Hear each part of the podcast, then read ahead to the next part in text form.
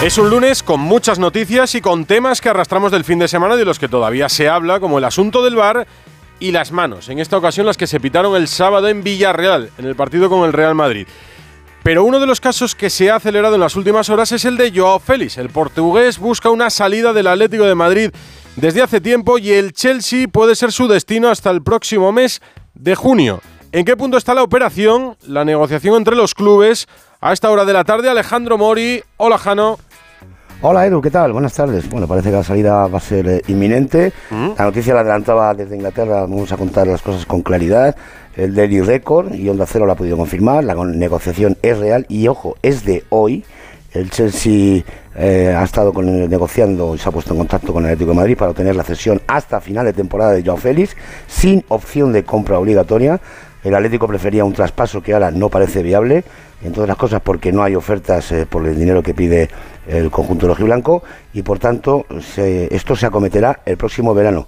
O no, ya veremos la situación del equipo, si Simeone consigue meter al conjunto eh, del Metropolitano en Champions o no, y podrían variar los escenarios y las cosas. Pero eh, ahora mismo, Atlético y Chelsea, como te digo, están negociando. De momento no hay acuerdo, pero se va a producir. Eso sí, por menos de las cantidades de las que se está hablando, el conjunto londinense se haría cargo mm, de la ficha del jugador, lo que le queda por cobrar esta temporada, y pagaría una cantidad por la cesión que en ningún caso llegaría a los 10 millones, no han trascendido cifras, como te digo, pero hablamos de algo más de la mitad, entre 5 y 6.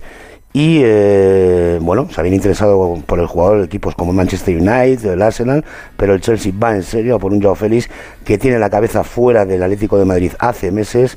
Su relación con Simeone es conocida por todos y además me cuentan desde el entorno del jugador que si hubiera habido una mínima esperanza para su continuidad, las declaraciones del técnico argentino en el Mundial de Qatar diciendo que le venía bien este campeonato cortito, pues eh, acabaron de disparar todas las alarmas y han hecho que esto se acelere todavía absolutamente más. Hay que recordar que acababa contrato hasta el 2026, en el Atleti quieren, antes de cederlo, eh, ampliar ese contrato un año más para rebajar la amortización del jugador, eh, bueno, para encajar las cuentas, dicho de otro modo, y bueno, ya como te digo, se va ahora en calidad de cedido y en verano se procederá a la venta, insisto, o no, dependiendo del escenario. Era una situación insostenible, su rendimiento tampoco ha sido el esperado, y a la espera de la oficialidad y de que cristalicen esas negociaciones que me cuentan van eh, muy aceleradas, insisto, todo se ha producido en el día de hoy, eh, pues seguramente en uno o dos días se podría hablar ya de la marcha de Joao Félix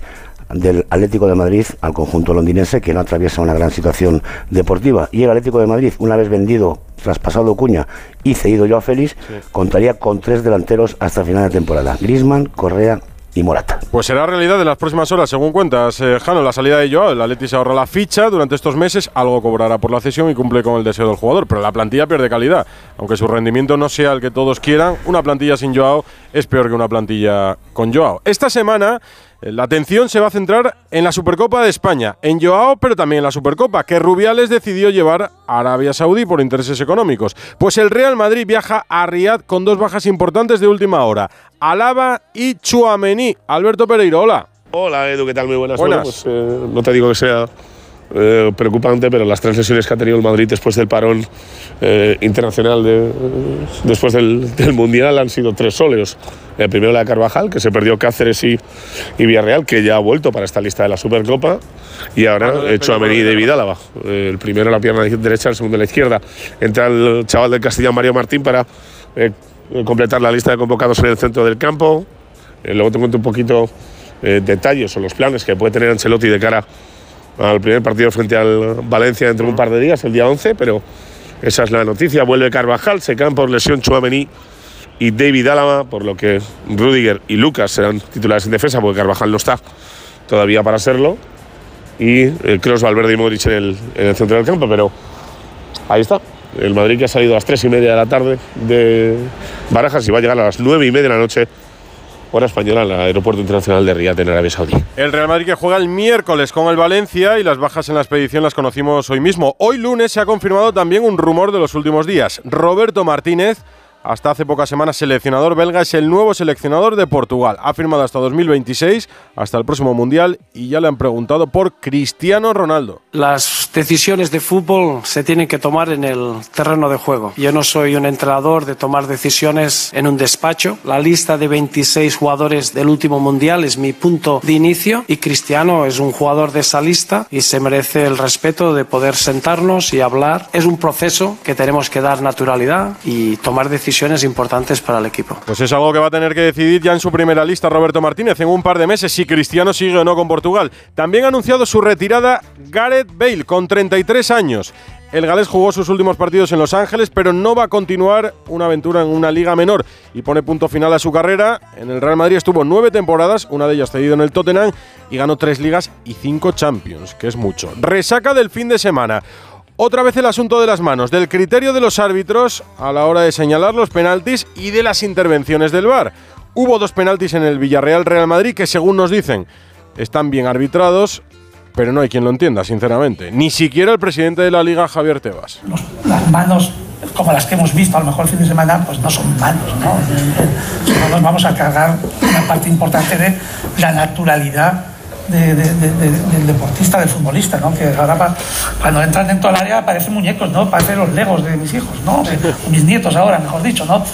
Muy gráfico. Mi pregunta de este lunes para el director de Radio Estadio va precisamente sobre el bar. ¿Por qué? Eh, ¿qué, solución le damos al tema de las manos? Ya es un anime que nadie entiende nada y que cada vez se aplica menos el sentido común. Edu García, muy buenas. Edu, difícil tarea. Muy buenas a todos. Lo primero que debo compartir es mi sorpresa. Jugadores, entrenadores, aficionados y el propio Tebas, como acabamos de oír, creemos que hay una anomalía. Mm. Vemos disparidad, controversia y poco sentido del juego. Los árbitros no. Cada lunes suelo testar sus pensamientos y confidencias y ninguno me reconoce en privado que tenemos un problema en este asunto de las manos. Es más, ellos siguen afirmando que lo tienen clarísimo, que el reglamento no deja duda y que los casos que resuelven siempre lo hacen de la misma manera en el estadio. ¿Y lo del Mundial entonces? ¿Y lo del resto de campeonatos, salvo el italiano? Bueno, dejémosles en su aislamiento. Venga, ellos actúan conforme a la ley y son los peloteros los que van todo el rato con los brazos desenfundados. Venga, vale. Pero aunque así fuera, la norma no parece justa. La voluntariedad no parece ser importante. Solo el espacio y la colocación. Y antes, a ciegas, sin bar, teníamos una ingente cantidad menos de conflictos. La solución no es nada fácil porque hay una parte que no reconoce el problema. Por eso pido la intervención internacional, por eso sería ideal una especie de cónclave UEFA y FIFA para que los garantes del sistema estudien cómo está siendo aplicado este apartado. Me gustaría que los árbitros, la verdad, escucharan, vieran, analizaran, reflexionaran, que no solo ejecutaran las sugerencias de sus colegas en una sala aislada, que piten, que ahora solo despachan. Ya, a mí me gustaría poder estar presente en esas reuniones semanales entre los árbitros en las que Medina Cantalejo repasa las principales jugadas de la jornada anterior para saber qué dice, por ejemplo, de las dos del sábado en la cerámica. Sería interesante. Igual dicen que todos, incluidos jugadores y entrenadores, no tienen ni idea del reglamento y las circulares, qué sé yo. Y jornada de descanso en el Dakar con Sainz ya sin opciones, pues con el Audi RSQ e-tron nos vamos al Dakar con Pipo López. Hola Edu, hoy el Dakar se ha tomado una merecida jornada de descanso después de la durísima primera semana que se ha vivido. Pero restaron seis etapas por delante, seis etapas en las que la lucha por el triunfo en coches parece ya cantada, está a favor de, Nasser Alatilla, que saca una ventaja de más de una hora sobre el segundo clasificado, pero que en la categoría de modos vamos a tener mucha emoción, ya que los, los pilotos de punta están separados por muy pocos minutos, entre ellos Joan Barreda, que aunque es octavo, está a menos de siete minutos y medio del liderato. Las próximas jornadas, las que restan, va a haber mucha duna, un terreno propicio para que el, Audi de Carlos Sainz eh, dé el do de pecho y gane muchas etapas y también un, terreno en el que en las motos pues puede haber sorpresas. Veremos qué es lo que ocurre y el domingo sabremos quiénes son los vencedores de esta nueva edición del Dakar. Hay muchas formas de emocionar. A veces es algo tan grande como una obra de arte. Otras es tan breve como un silencio. Sí, hay muchas maneras de emocionarte como las que te harán sentir la increíble silueta subcoupe del Audi Q3 Sportback o la increíble deportividad del Audi Q5 Sportback. Porque si buscas nuevas emociones, las encuentras. Disfruta sin esperas de las unidades disponibles. Red de concesionarios Audi. Dos cositas. La primera, ahora que suben los precios de todo, tú también me lo has subido. La segunda, yo me voy a la mutua. Vente a la mutua con cualquiera de tus seguros y te bajamos su precio, sea cual sea. Llama al 91 555 5555. 91 555 5555. Por esta y muchas cosas más, vente a la mutua. Condiciones en mutua.es. Empieza el año prestando atención a lo realmente importante, tu salud. ¿Sabías que todo empieza por una boca sana? La salud oral es más importante de lo que creemos. Cuida tu boca. Yo voy al dentista. Es un mensaje del Consejo General de Dentistas de España. En Movistar hemos vivido más fútbol que nunca y cuando creíamos haberlo visto todo, vuelve todo el fútbol y llega la Supercopa de España a mi Movistar. Disfrútala con la mejor red de fibra y móvil en un dispositivo Samsung desde 0 euros. Movistar, tu vida con fútbol mejor. Infórmate en el 1004 en tiendas Movistar o en movistar.es. La brújula de Radio Estadio. Edu Pidal. Aquí en la Liga, el Barça recuperó el liderato ayer con su victoria en el Metropolitano ante el Atlético de Madrid, 0-1 con un gol de Dembélé, a pesar de que no fue el mejor partido de los de Xavi Hernández. Tres puntos de, oro, hemos aprovechado nuestra ocasión, eh, ellos han tenido, nos han apretado, hemos sufrido, hemos sabido sufrir y lo importante que es también mantener la, portería cero muchas veces, ¿no? Así como el día del español dije que merecíamos mucho más. Hoy quizá, pues bueno, eh, sin jugar también, pues nos llevamos tres puntos. Así es el, este deporte, el fútbol, ¿no? Ha sido sincero Xavi, un Barça que viajará mañana a Riyadh, será el último en hacerlo y lo hará feliz tras ganar al Atleti, aunque pueda mejorar, haya margen de mejora en el juego. Alfredo Martínez, buenas tardes. Buenas tardes, eh, Edu. Pues eh, con satisfacción por el liderato ratificado del Barcelona, haber aprovechado el fin de semana por el error del Real Madrid y la victoria importante, aunque sin buen juego, como bien explicaba Xavi Hernández, en el campo siempre complicado del Metropolitano. El Barcelona ha hecho una sesión preparatoria en el día de hoy en la ciudad condal con la gran novedad de la presencia del futbolista de la cantera del Valencia, Fabio Blanco, que está en el filial para fortalecer a este grupo. De cara al planning del equipo azulgrana, viaja mañana a las doce y media de la mañana en dirección a Riyadh. Lógicamente, el Barcelona no debuta hasta el próximo jueves, con la buena noticia que recupera Lewandowski, aunque solo sea para esta eliminatoria. Luego le quedarán dos partidos por cumplir y a Jordi Alba una vez que ha cumplido el encuentro de sanción. Y hablando de sanciones, pendiente de lo que pueda pasar con Ferran Torres. Evidentemente, se espera una sanción por la redacción en el acta de aproximadamente dos partidos, aunque el Barcelona ya anuncia que va a presentar alegaciones a la sanción, a la posible sanción al futbolista valenciano. Tres expulsiones en los tres últimos partidos del Barcelona, si contamos la de Pamplona de Lewandowski, la del derby de Jordi Alba y esta de Ferran Torres por ese rifirrafe con el futbolista balcánico Savic. En todo caso, el Barcelona está viviendo un muy buen momento, de tal manera que ahora mismo las cifras de Xavi Hernández son de 41 puntos de 48 posibles, solo se ha dejado los empates del español y en la primera jornada del Rayo Vallecano la derrota en el Bernabéu y son cifras, fíjate, de récord como el de Guardiola en la Liga del Triplete o para igualar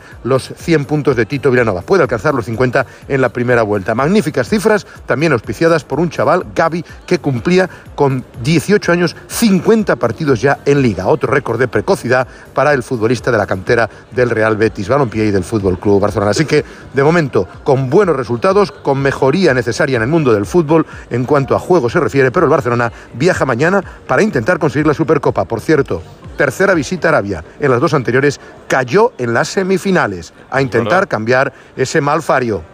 Lo intentará Alfredo. El Barça, que no se le da bien esa visita a Arabia, programada por Rubiales por contrato con la federación. Mira, precisamente, hablabas del pasado bético de uno de los expedicionarios en el Barça. El Betis, campeón de la última Copa del Rey, sí que viajó hoy con la baja de Alex Moreno, que negocia su salida a la Premier. ¿Y cuál es la última hora? ¿Cómo está eso? Eh, José Manuel Jiménez, hola.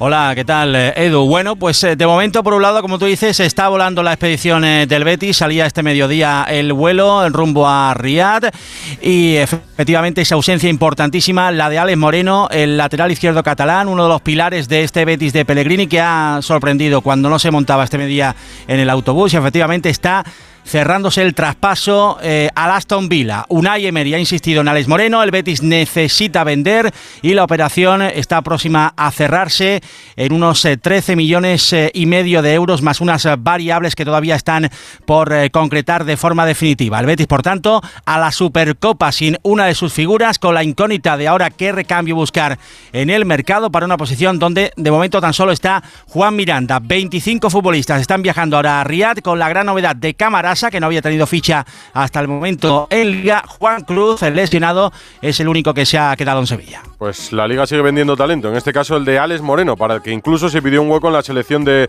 Luis Enrique en el pasado Mundial. Gracias Jiménez, el Valencia también viajó esta mañana, rival del Real Madrid el miércoles. Eduardo Esteve. Hola Edu, buenas tardes. El Valencia ya se encuentra en Arabia a partir de esta mañana del aeropuerto de Manises y además con la presidenta Reijun a la cabeza. En cuanto a lo deportivo, dos bajas importantes. Nico González ya estaba lesionado y Samu Castillejo se lesionó en el partido frente al Cádiz, se fracturó la muñeca, hoy ha sido operado con éxito de esa lesión. Un Samu Castillejo que mínimo va a estar un mes de baja para el equipo de Gennaro Gatuso. Con muchas dudas tras los malos resultados, derrota frente al Villarreal y derrota sorprendente frente al Cádiz en Mestalla, el Valencia tratará de recuperar la moral ganándole al Real Madrid. Una empresa difícil, recordemos, mañana entrenarán en el campo del Al Nasser, equipo de Cristiano Ronaldo, previa rueda de prensa de Gennaro Gatuso y del capitán José Luis Gallá. Es verdad, mira, Gatuso siempre bien en las ruedas de prensa. ¿Qué titulares deja la mañana? Lo escucharemos aquí. Toda la Supercopa de España en Onda Cero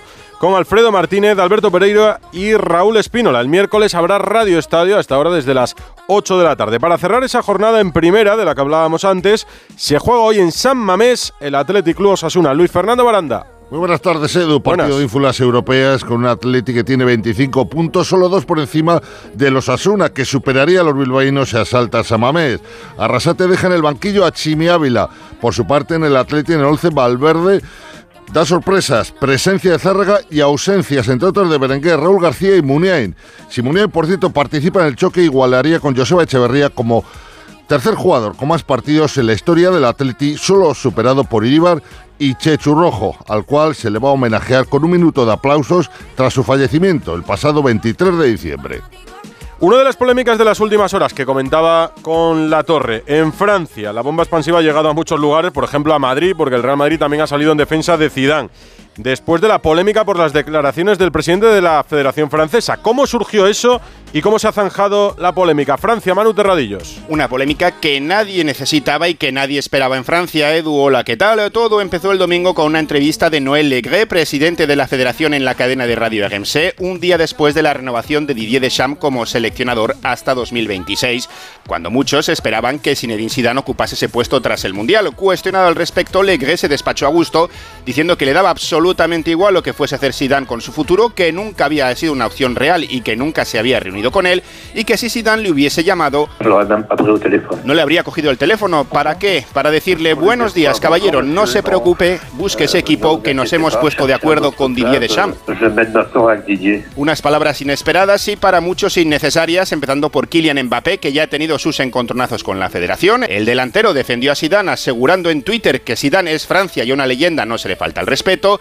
En la clase política, la ministra de Deportes aseguró que el mismísimo presidente Manuel Macron se sentía decepcionado y en España el Real Madrid, entre otros, declaró igualmente que esas palabras han sido una falta de respeto. Consecuencia, esta mañana Alegre publicaba un comunicado disculpándose por unas palabras, y cito, que no reflejan en absoluto sus pensamientos, y después el diario Le Parisien informaba de que el presidente de la federación tenía igualmente la intención de disculparse personalmente con Zinedine Zidane por teléfono. Habrá que saber si Zidane le coge el teléfono, es perpéntico todo. 9 menos 10, 8 menos 10 en Canarias.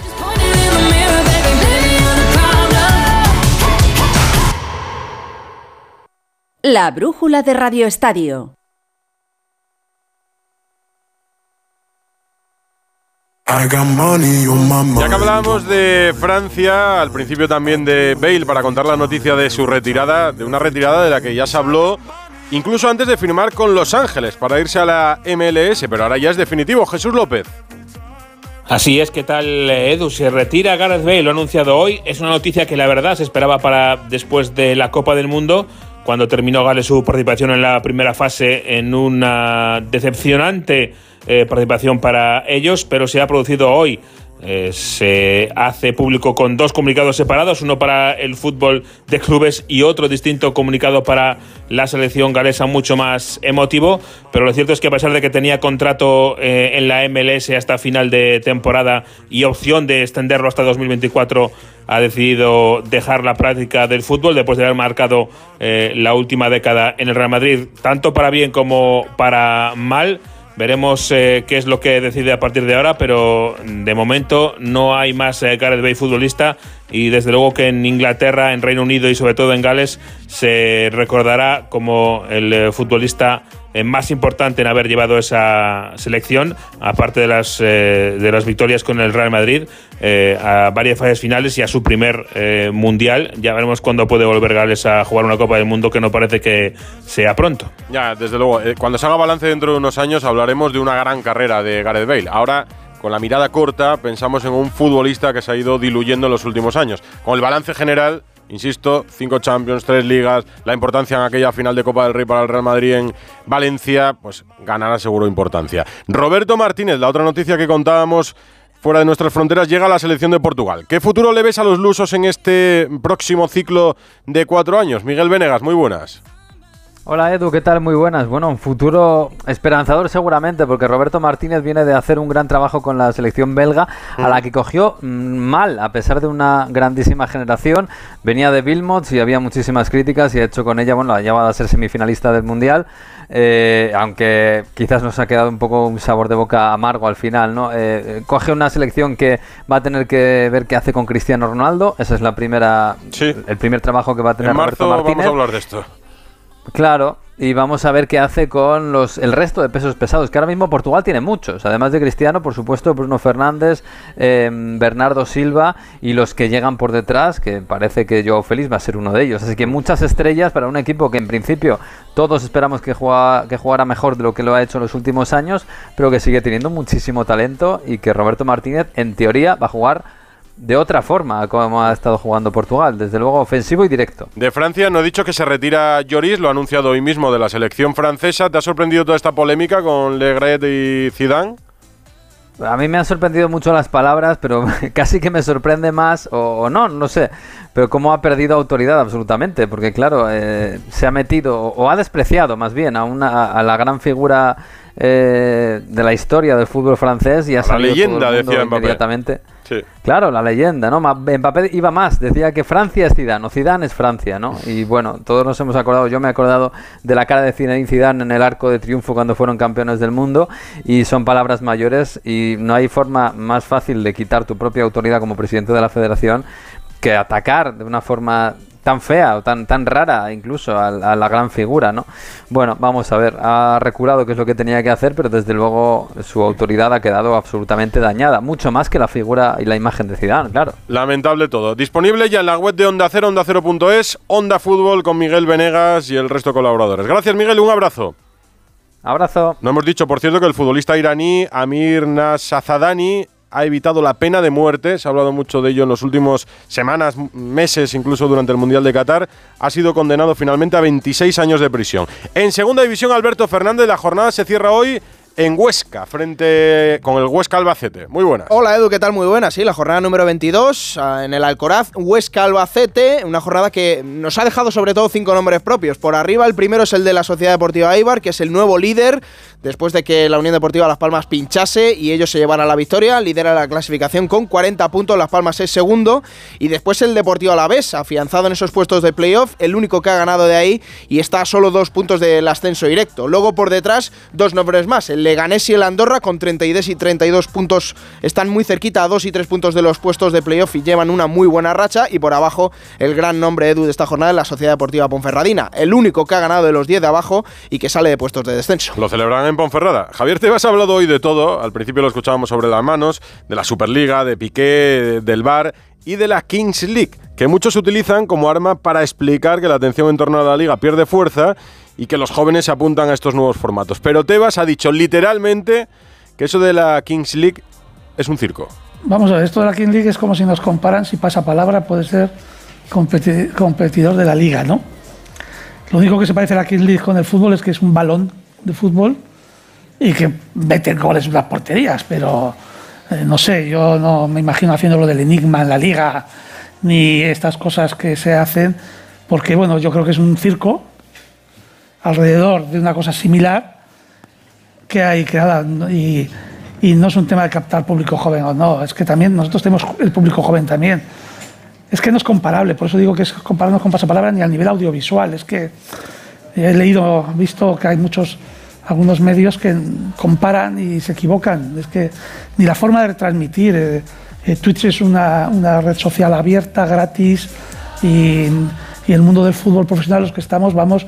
No transige, ya ha tenido respuesta de Piqué, que ha dicho que en las próximas horas conoceremos una gran sorpresa, este circo o algo así, decía el exfutbolista del Barça.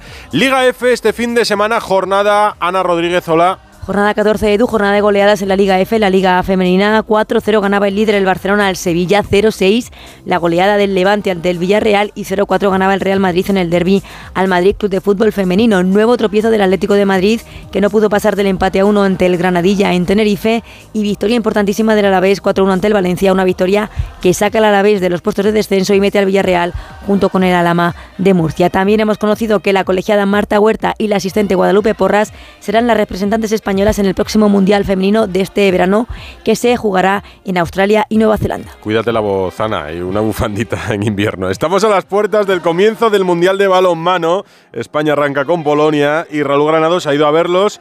Eh, ¿Dónde exactamente, Raúl? Hola. ¿Qué tal, Edu? Muy buenas. Pues mira, aquí en la despedida de los hispanos que se van para el Mundial y junto a una de nuestras grandes estrellas, Alex Dusevalle. Hola, Alex, ¿qué tal? Muy buenas. Hola, buenas. A punto de partir para Polonia y Suecia. No sé eh, si hay nervios antes de, de este viaje ante un nuevo Mundial.